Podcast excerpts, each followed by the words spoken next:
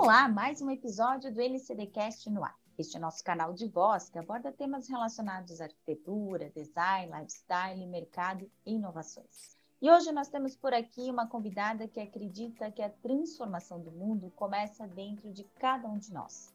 Este é mais um episódio da série Arque Catarinas. Quem são os nomes da arquitetura catarinense?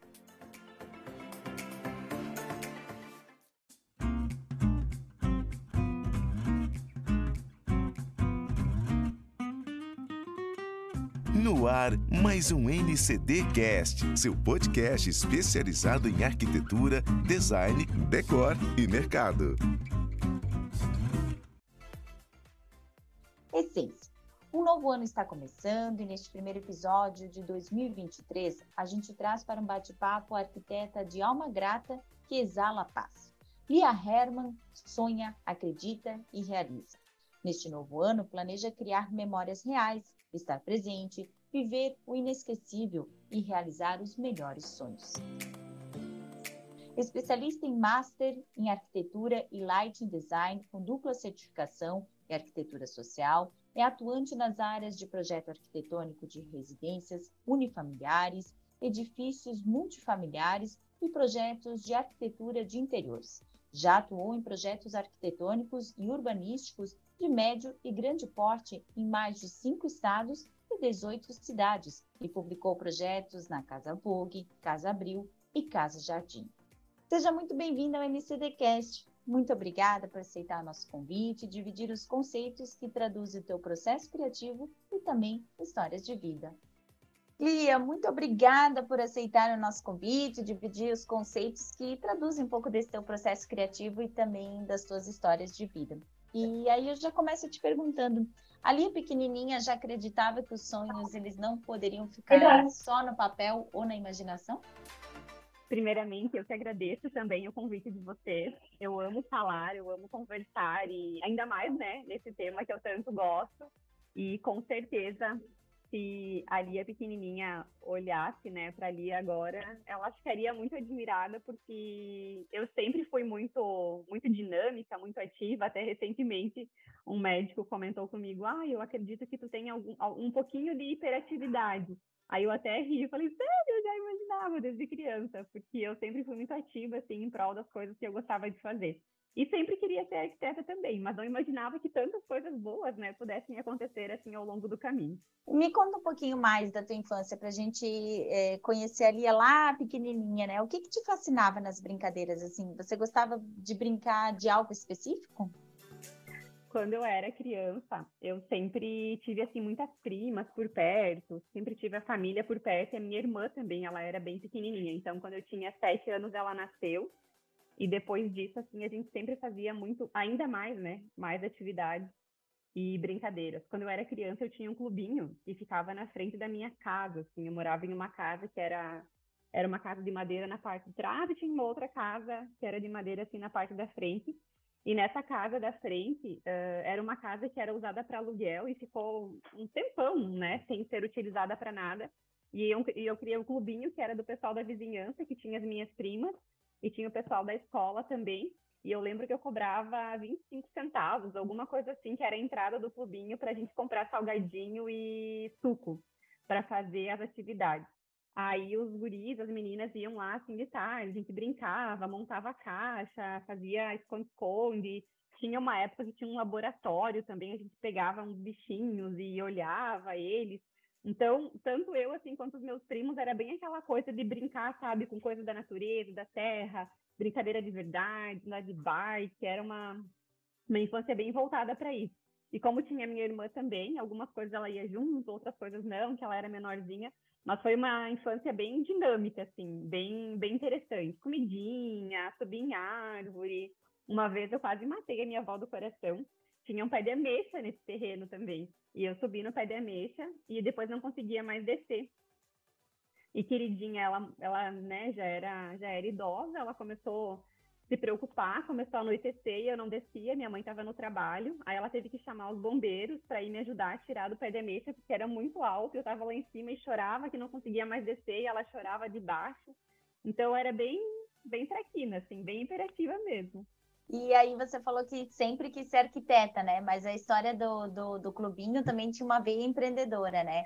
Em que momento tu descobriu que, que a arquitetura era o teu caminho? Já, já tinha alguma coisa que, que dizia, ah, eu, eu gosto disso, eu acho que eu vou para a área da arquitetura, ou foi só lá na adolescência?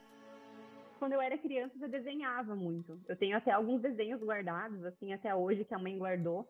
E como ela via que eu gostava de desenhar coisas nesse sentido, ela comprava quebra-cabeça, uh, Lego, algumas coisinhas de montar que eram nesse sentido, assim. Então eu já achava muito legal essa, essa área.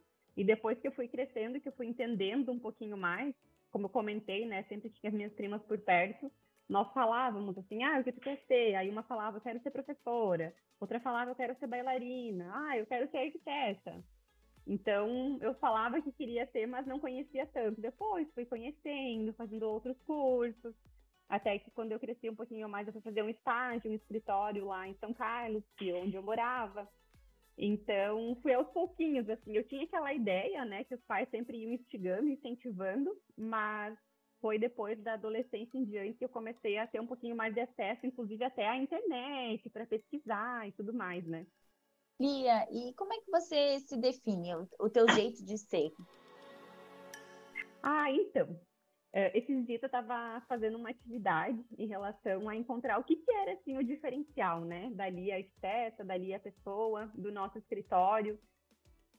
E anotando várias coisas, eu fui colocando sempre coisas que remetem à alegria, felicidade, sabe? Então eu vejo assim que tanto ali a pessoa quanto o nosso escritório hoje eu transmito assim muita alegria, felicidade. Eu acredito que é muito difícil assim as pessoas conversarem comigo, a não ser que eu não esteja num dia realmente muito bom, mas eu sempre tento passar muita alegria, muita energia, muita luz.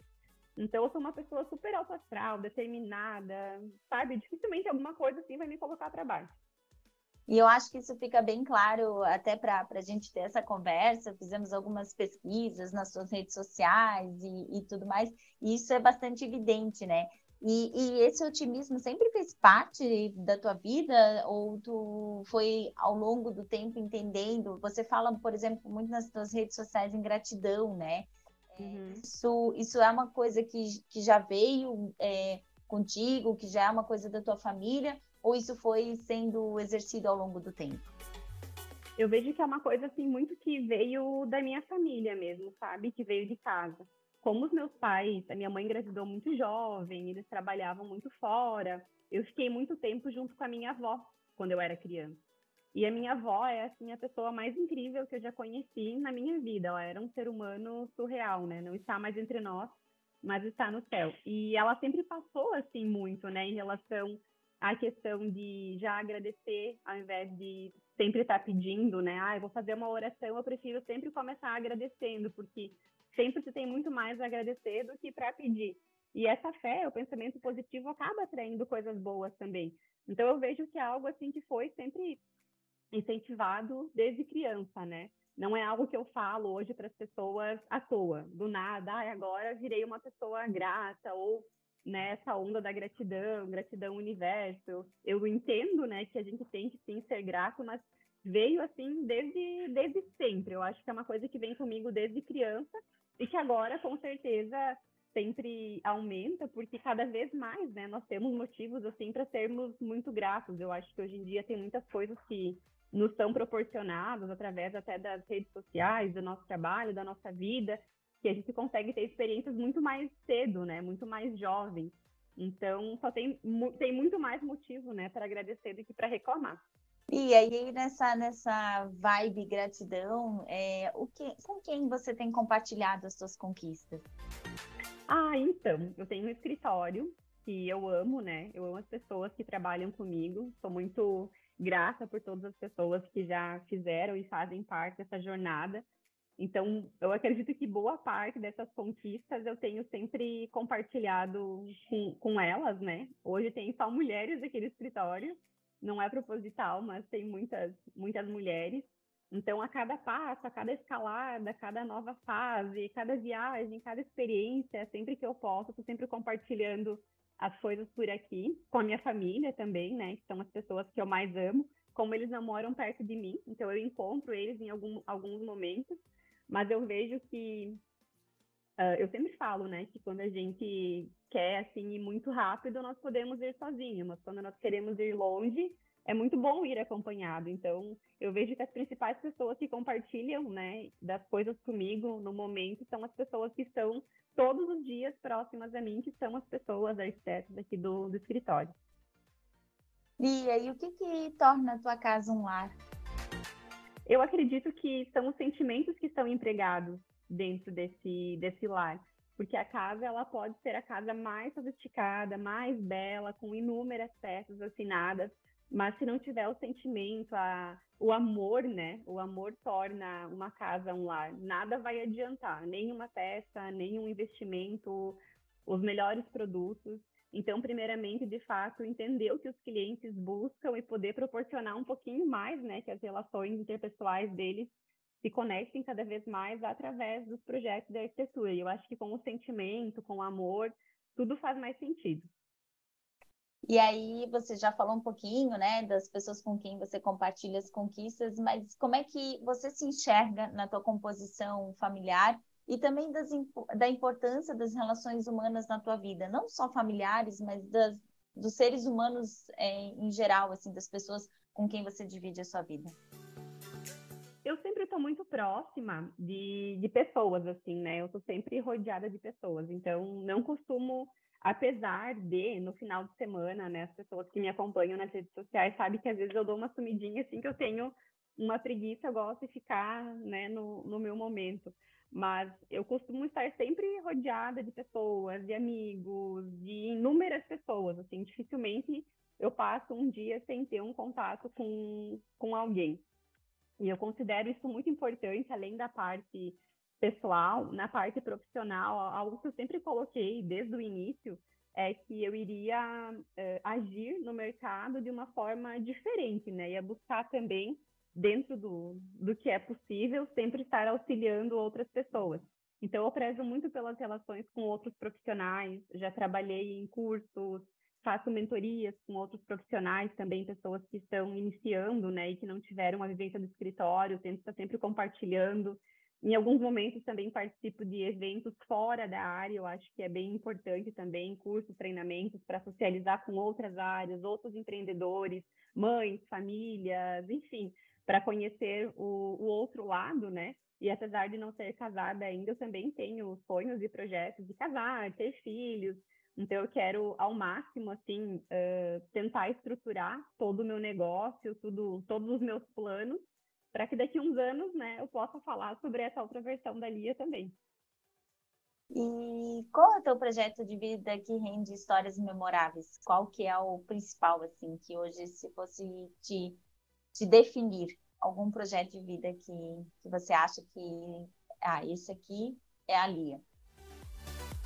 Eu acredito muito que o projeto de vida que a gente está, uh, eu não imaginava, né, primeiramente, que o escritório, ou todos os projetos pudessem tornar dimensões tão grandes, né?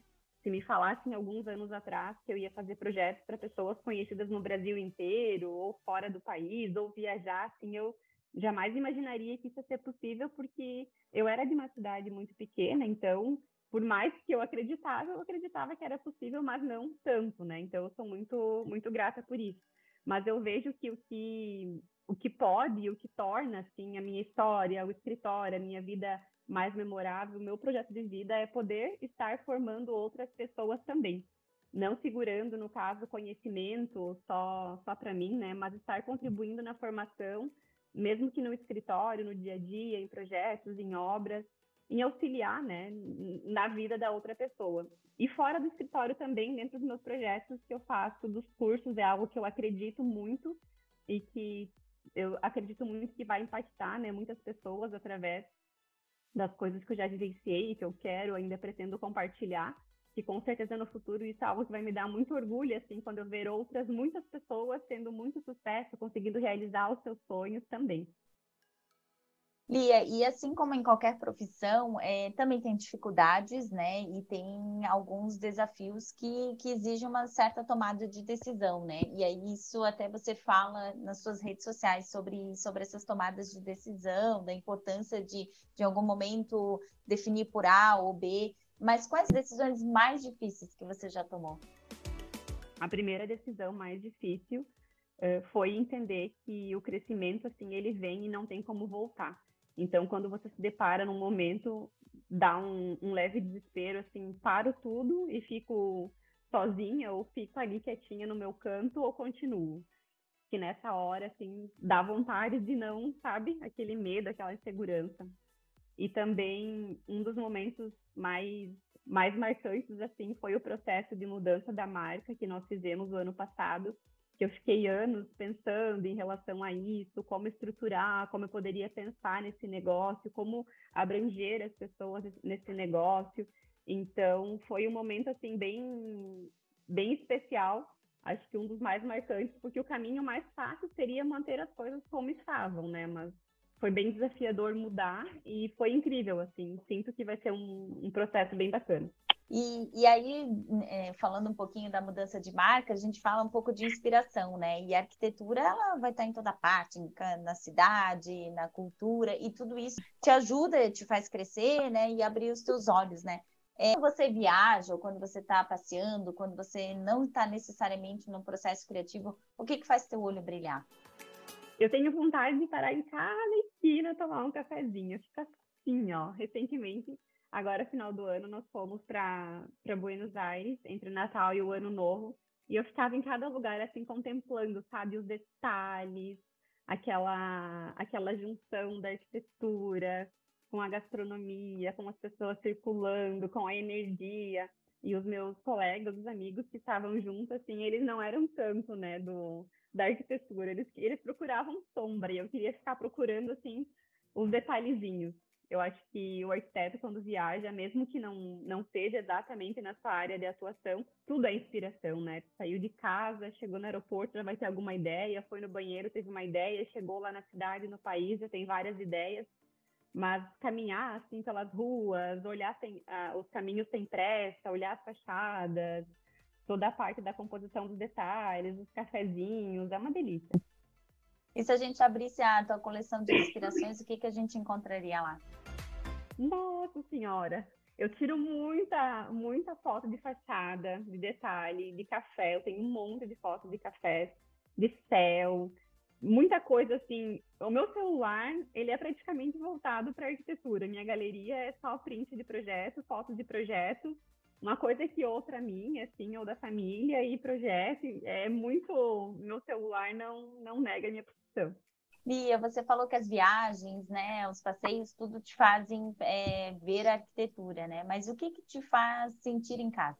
Eu gosto muito quando as pessoas são gentis, sabe?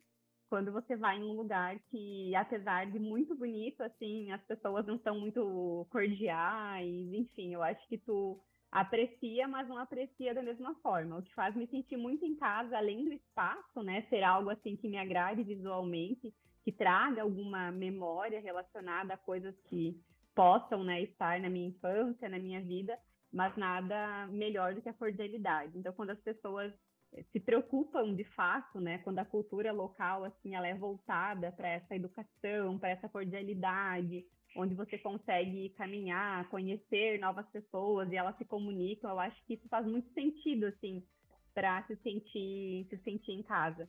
Tem lugares que você vai, assim, não vê a hora de, né, de ir embora. E tem outros lugares que você vai e não tem mais vontade de sair, porque é tão bom estar ali, né, por diversos motivos.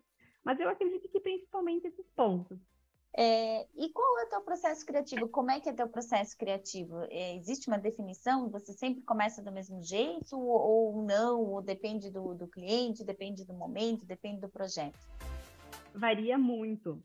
Uh, eu sou da geração ainda que fez os projetos à mão, então eu ainda gosto de algumas coisas assim, pegar, mesmo que seja às vezes né, no, no iPad, enfim, ou à mão mesmo, mas colocar, parece que eu preciso olhar assim para conseguir visualizar algumas coisas. Então, em muitos momentos, eu sinto necessidade de fazer isso, né? Sou da geração que ainda te teve essas matérias, desculpa, essas matérias à mão. Uh, mas os processos criativos, eles variam muito. Eu acredito que a gente está sempre buscando inspiração. Então, a gente faz a primeira conversa, né? Eu faço a primeira conversa com o cliente, entendo um pouquinho do que ele busca e com base nisso a gente começa a buscar bagagem para isso, né? Material para conseguir montar o briefing, vai olhar imagens, textos, matérias, rabiscar.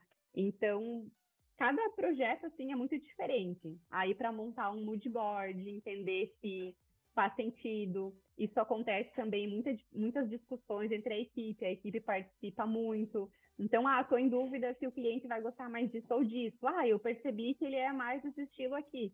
Então, é sempre algo que tem algo mais intimista, assim, meu, mas também tem muita troca de ideias. O escritório ele é todo aberto, tem bastante vidro também, então todo mundo se enxerga, todo mundo participa. Muito aquela coisa que a gente tinha na faculdade, que tinha aquele mesão para projetar, e todo mundo ficava ali em volta, no pitaco, dando ideia, tem muito disso. Eu, eu prefiro mais algo fora, assim, não muito intimista, por exemplo, ah, vou parar aqui, ver se eu recebo a, a minha ideia. Em geral, não é muito assim. Às vezes não tem ideia, eu saio, dou uma volta, faço alguma coisa, dou uma caminhadinha, ou só vejo um filme que não tem nada a ver com o assunto, parece que já vem, sabe? Uma ideia. Onde você está e onde você quer chegar? Hoje eu estou numa fase que eu já me sinto assim muito muito feliz mesmo por ter chegado até aqui. No meu planejamento de cinco anos atrás, que eu coloquei os próximos cinco anos, eu, eu consegui estruturar até mais, né? Como eu falei para ti, do que eu poderia imaginar para o meu meu planejamento que eu tinha tinha feito. E agora, os meus próximos anos, o meu próximo planejamento e as metas estão muito voltadas a fazer o Estúdio Zalia crescer não somente na arquitetura, mas em outras áreas também.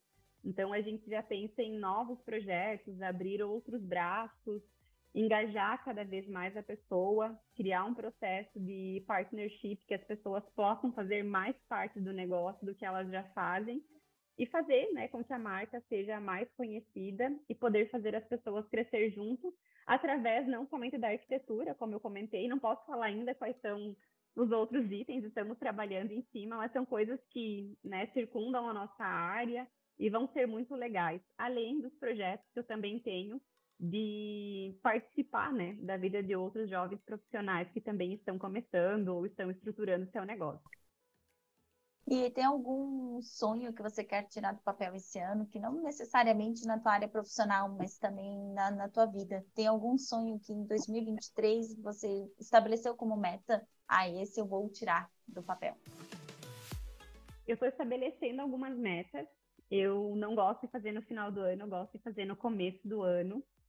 Eu organizei e estou finalizando a organização primeiro da vida profissional, depois eu vou organizar a vida pessoal mas algo que eu já gostaria de ter feito, né, há, muito tempo atrás, não não foi possível por motivos, enfim, né, da vida. Mas eu quero muito organizar minha vida pessoal, quero organizar minha casa. Esse é o ano assim para eu colocar mais o lado pessoal em foco também, sabe? Então, pode ser que também tenha muitas surpresas na área pessoal. Além da profissional, a pessoal também é muito importante, porque os últimos anos eu estou muito focada nessa parte profissional, em escritório, trabalhar um monte, correria, e às vezes, né, foca mais em uma área e esquece um pouquinho a outra. E agora é tentar buscar o equilíbrio. E a nossa conversa está quase chegando ao fim. Esse é o primeiro episódio do NCDcast de 2023. Que legal. E qual seria a tua mensagem para esse ano, para quem está nos ouvindo? O que, que você gostaria de dizer para as pessoas em geral? Claro, a gente já conversou bastante, você já falou muito, né? Já trouxe muito otimismo para a nossa uhum. conversa. Mas tem assim alguma mensagem, se você pudesse deixar, teria alguma mensagem que você gostaria de compartilhar com a gente? Ai, com certeza. Eu lembro que o final do ano foi um grande misto, né, de emoções. Eu encontrei muitas pessoas que estavam muito inseguras, estavam com muitos sentimentos de incerteza em relação a diversos cenários, né, do mercado, do mundo político, enfim, foi muita coisa no final de ano e todo mundo só queria que virasse o ano para que começasse uma nova fase. E para todo mundo que eu pude, né, conversar e falar, eu falei isso que muitas vezes quem faz, né, quem tenta realizar, muitas vezes não, sempre, mas a energia que a gente coloca é o que vai ser responsável por a gente conseguir realizar ou não. Então, muitas vezes, não colocar assim, a nossa energia em cima de, de pessoas. Ou eu gostaria de deixar para as pessoas que vão ouvir esse podcast que esse ano seja um ano que a gente possa acreditar mais no nosso potencial e menos em cenários paralelos, né? Eu vi que o final do ano foi um final de ano bem agitado, bem conturbado. Muitas pessoas que eu conversei estavam com muitas incertezas, inseguranças, e isso sempre vai existir, mas que nesse começo do ano, de fato, seja um novo ciclo, um novo começo e que a gente faça o ano acontecer, o ano valer a pena, porque tudo isso muitas vezes, né, depende muito mais de nós do que dos outros. Então, com certeza, para termos um ano incrível, temos que fazer o ano ser incrível. Lia, muito, muito, muito obrigada por participar desse nosso primeiro episódio de 2023. Que a gente volte a conversar em breve, porque com certeza teremos muito assunto. É, te agradeço a disponibilidade de tirar um tempinho para trazer um pouco da, da da tua vida, da tua história. É, realmente foi uma conversa muito, muito leve, muito tranquila, muito, muito gratificante. Ai, que legal, bem agradeço, passa rapidinho. Adorei conversar contigo também, é sempre um prazer e fico à disposição, qualquer coisa, estou aí. Um super beijo e até o próximo. E com essa boa energia, a gente encerra o primeiro episódio do NCDcast de 2023. Até o próximo!